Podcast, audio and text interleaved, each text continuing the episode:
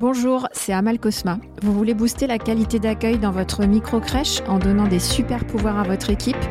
Vous êtes au bon endroit. On va parler de la petite enfance comme vous n'en entendez jamais parler.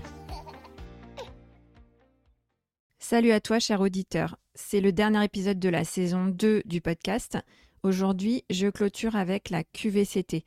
Mais je ne vais pas te faire un cours théorique, c'est plutôt un retour d'expérience de ce qui pour moi constitue les piliers de la qualité de vie au travail en micro-crèche. Si tu veux te lancer dans l'amélioration de la QVT de ton équipe, cet épisode est fait pour toi. En fait, le résumé des deux premières saisons du podcast, je le fais ici avec la QVCT. La QVCT, c'est un ensemble de choses, une structure dans l'entreprise, une démarche globale. Et j'ai voulu te donner, avec mes deux premières saisons, une architecture de travail qui permet le travail dans de bonnes conditions.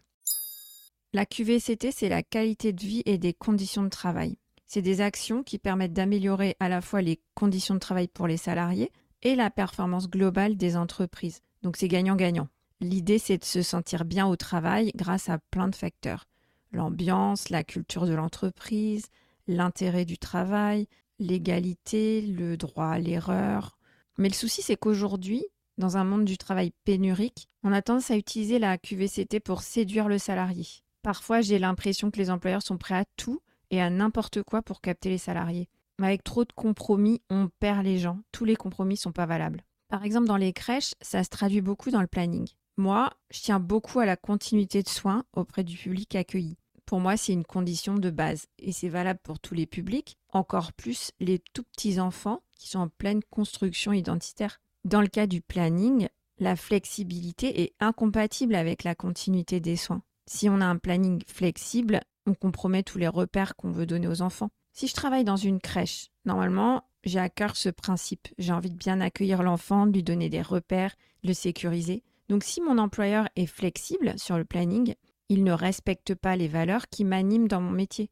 En gros, si je fais ça en tant qu'employeur, je déshabille Paul pour habiller Jacques. Et c'est là que je perds mes salariés. C'est là la base de la QVCT. Pour moi, le socle de base de la qualité de vie au travail, c'est de respecter le travail, la base du travail. Donc dans ce socle, je mets le sens au travail, avoir des missions précises, éviter la polyvalence floue, ça veut dire qu'on ne fait pas tous un peu tout à la micro-crèche. Par exemple, pour le gros ménage, je fais venir un agent d'entretien une heure par jour dans chaque micro-crèche. Dans le même sens, je définis les tâches et missions très précisément dans chaque fiche de poste. Un autre point, je privilégie toujours les temps pleins et je n'utilise pas la masse salariale comme une variable d'ajustement. Je rends le planning le plus clair et le plus prévisible possible. Je paye les heures sup majorées je mets en place un dispositif de travail avec des temps de réunion. J'ai du matériel en bon état et en nombre suffisant et j'interviens dès qu'il y a un problème matériel. Bien sûr, j'ai une salle de pause confortable qui permet de se reposer. J'ai des projets. Je peux aller acheter le pain avec les enfants, faire des sorties, aller au théâtre ou à la médiathèque de la ville. J'ai des responsabilités et je suis associée aux décisions dont je vais assumer les conséquences et j'ai des perspectives d'évolution, notamment avec les évaluations et les formations. Je prends le temps ici de faire un petit focus sur cette notion d'évolution. C'est un point qui peut faire la différence. C'est très important de laisser le temps aux professionnels d'évoluer sur le terrain. Dans nos métiers de terrain, pour qu'un pro puisse devenir manager, n'oublions pas que c'est un métier très opérationnel. D'où l'importance de connaître le métier, de s'ancrer sur le terrain. Aujourd'hui, on a trop tendance à donner tout de suite la certitude aux diplômés qui vont devenir managers dans très peu de temps. Il n'y a plus cette obligation de passer du temps sur le terrain. Et les jeunes professionnels, parfois, perdent ce sens du terrain. Et ça, c'est vraiment un effet pervers de la pénurie de pros qu'on connaît actuellement. Tu sors de l'école et euh, très vite, tu diriges une équipe. Alors que tu connais pas le métier, tu connais pas le terrain. Mon retour d'expérience, c'est qu'il faut avoir fait un cycle complet de trois ans pour avoir suivi des bébés de leur arrivée à la crèche à la fin de leur vie en crèche connaître les différentes phases de sa vie à la crèche, de son développement avec nous et de tous les challenges que ça implique pour l'équipe. Toutes ces conditions de base du travail, c'est ça qui fait la qualité de vie au travail.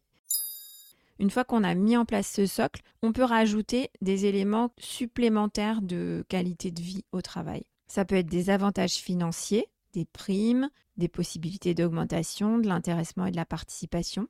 Ça peut être des financements qu'on apporte par exemple un financement supérieur pour la mutuelle, un financement des repas ou des transports.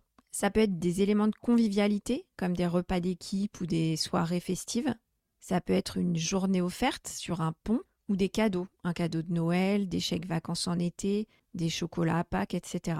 Mais souvent, attention, on prend ça à l'envers. Ça sert à rien de mettre en place de la convivialité, des cadeaux ou des primes si on n'a pas défini le socle de base de la qualité de vie au travail. Si on ne respecte pas le travail, si on ne définit pas l'organisation du travail, si on ne reconnaît pas l'importance et la technicité du travail. Concrètement, qu'est-ce que j'ai mis en place dans mes micro-crèches avec mon équipe? D'abord, pour commencer, je leur ai donné une vision très claire et transparente. Notre parti pris, c'est l'enfant, toujours l'enfant avant tout. Et comment ça se traduit sur le terrain? Dans chacune de nos décisions, dans chaque process, à commencer par l'application du principe de référence et par la recherche de continuité de soins. Deuxièmement, un bel espace de repos. Je mets un petit canapé ou un fauteuil, un joli tableau, un miroir. Et si tu remarques que tes pros aiment bien venir prendre leur petit déjeuner avant le service, c'est bon signe. Elles avaient aussi toujours un casier qui ferme à clé. C'est important de pouvoir sécuriser ses affaires. Troisièmement, des réunions hebdomadaires. Tout le monde a son temps de parole, c'est indispensable et on a au moins 15 minutes des horaires prévisibles, puisque les horaires de crèche ne sont pas flexibles, je les rends prévisibles et chacun peut mieux gérer son temps et son énergie. Des possibilités d'évolution aussi grâce au feedback, aux entretiens individuels et au plan de formation. Je sais que je peux évoluer dans mes compétences et dans mes responsabilités et dans mon poste. Une rémunération juste, sachant que le niveau global de la rémunération ne dépend pas que de la qualité du travail, ni que de la bonne volonté du patron. Il ne faut pas oublier que c'est fonction du marché du travail et de la réalité économique du secteur. Mais on a une marge de manœuvre quand même, certes limitée, mais pas nulle. Donc on peut mettre en place des primes et des évolutions de salaire selon les compétences de chacun. Et j'ajoute aussi des petits bonus. J'aime bien les chèques vacances pour euh, les vacances d'été, les chèques cadeaux pour Noël, un panier de fruits dans la salle de pause, tous les petits plus qui font toujours plaisir. Pour conclure, je sais qu'en ce moment, on cherche tous à améliorer la QVCT dans les micro-crèches pour faire baisser le turnover et l'absentéisme et pour améliorer la qualité d'accueil. Pour ça, je te le répète, inutile de perdre trop de temps à mettre en place des avantages accessoires. Un billard, un canapé ou un chèque vacances, ce n'est pas la priorité. Commence par donner du sens au travail et de la technique de travail à tes salariés. Il n'y a rien de pire quand on arrive dans une entreprise que de ne pas avoir de vision, que de ne pas partager les valeurs de l'entreprise. Et quand on commence par là, tu verras, ça se déroule naturellement vers toutes les conditions de la QVCT. Pour réunir les conditions de la meilleure QVCT dans ta micro-crèche, commence par un bon plan d'action, point par point, Retrouve tous les détails dans la newsletter de cette semaine sur la QVCT. On va faire la to-do list ensemble pour bâtir notre plan d'action. Tu trouveras le lien dans les notes de l'épisode. Voilà, c'est fini pour aujourd'hui et c'est fini pour cette saison 2 RH et Management en micro-crèche. Je te prépare une nouvelle saison du podcast toute neuve avec des interviews des pros de la petite enfance. J'ai hâte de partager ça avec toi. Tu seras informé à la fois sur LinkedIn, sur ta plateforme d'écoute et aussi par la newsletter. Merci d'avoir écouté cet épisode jusqu'au bout. J'espère qu'il t'a plu et que tu en ressors inspiré. Si c'est le cas, abonne-toi pour ne rater aucun épisode. Parle-en autour de toi et surtout laisse-moi une note 5 étoiles et un avis sur Apple Podcast ou Spotify. À la semaine prochaine.